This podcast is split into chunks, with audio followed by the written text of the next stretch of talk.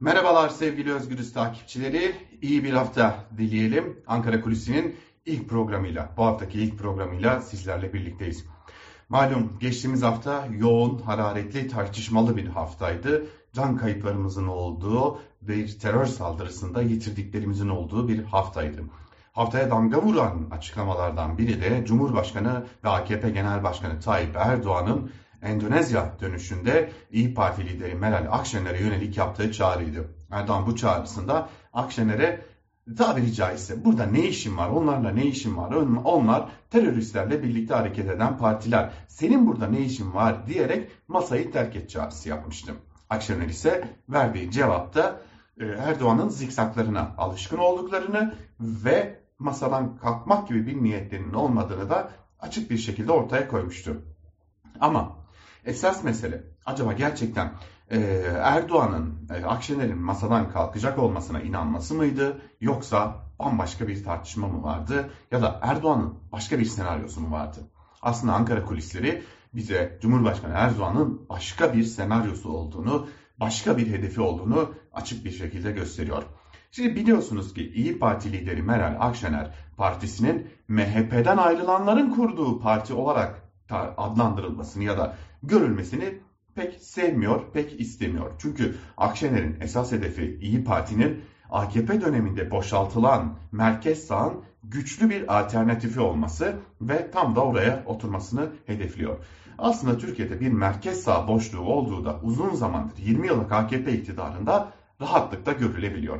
İşte Erdoğan partisini bu merkez sağ hedefi için e, yeniden e, dizayn etmeye çabalayan ve buna ilişkin de bir de kurultay süreci başlatan e, Akşener'in e, partisinin içerisindeki olası çatlak seslere bir mesaj verdiği düşünülüyor. Malum AKP'nin e, o boşaltı merkez sağ hedefleyen Akşener'in partisinin içerisinden bu hedefe ilişkin bazı itirazlar geldiği su götürmez bir gerçek. Özellikle esas kökeni Milliyetçi Hareket Partisi olan ülkücü kadrolarda yetişen isimlerin İyi Parti'nin bu konumlanışı yerine yani liberal ekonomiyi savunan, seküler çizgide duran, e, özellikle İyi Parti öne çıkaran bu iki noktaya itirazları olduğu biliniyor.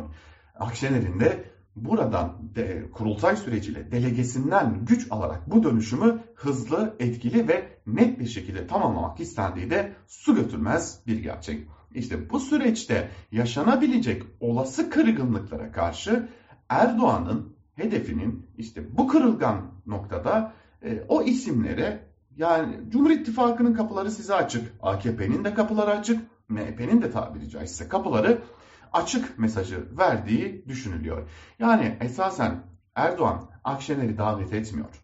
Partisini bölmek, partisi içerisinde olası kırgınlıkları bir bölünme izlenimi yaratmak üzere kullanmayı hedefliyor. Bunda ne kadar başarılı olur, ne kadar başarılı olmaz ayrı bir tartışma. Ancak ilk hedeflerden biri bu.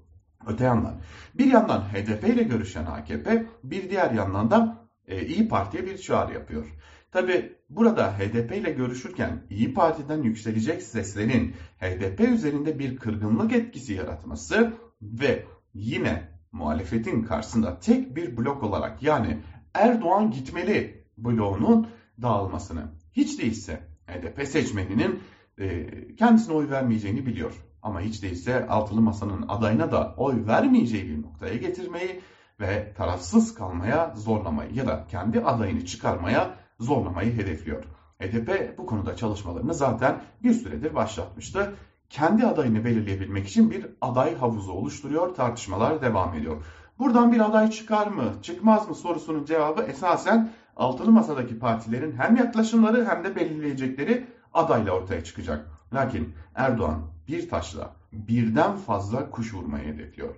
Ama bir yandan da bu tablo Erdoğan'ı güçlü mü gösteriyor? Yoksa Erdoğan'ın artık umudunu muhalefeti bölmeye, muhalefeti parçalamaya mı e, bağladığının da önemli bir işareti oluyor daha önce söylemleriyle, politikalarıyla oy toplayan ve seçimler kazanmayı bilen Erdoğan şimdi muhalefetin bölünmesinden, muhalefet partilerinin bölünmesinden medet umuyor. Bakalım önümüzdeki günler neler gösterecek. Ankara Kulisi'nden bugünlük de bu kadar. Hoşçakalın.